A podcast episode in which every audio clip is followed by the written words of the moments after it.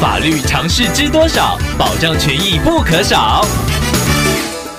欢迎收听《法律知多少》时间，我们请到台湾瑞银法律事务所律师郑瑞伦来为您解答法律上的疑惑。各位听众朋友，大家好，我是郑瑞伦律师。郑律师您好，听众朋友小丽透过官网留言板想要请问您，他目前是实薪制的劳工，最近发现薪资有错误，询问主管之后，对方说雇主决定只要是有多人上班，时数就扣一小时，也就是听众明明上满了八小时的班，却只算七小时的钱。想要请问郑律师，雇主这样的行为是合法的吗？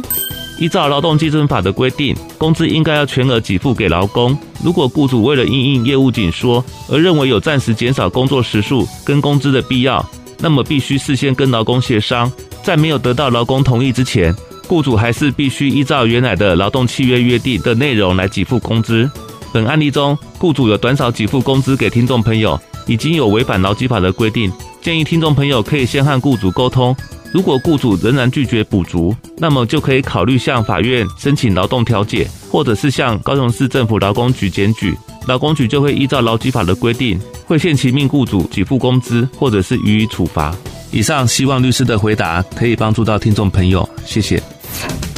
法律知多少？小小常识不可少，让您生活没烦恼。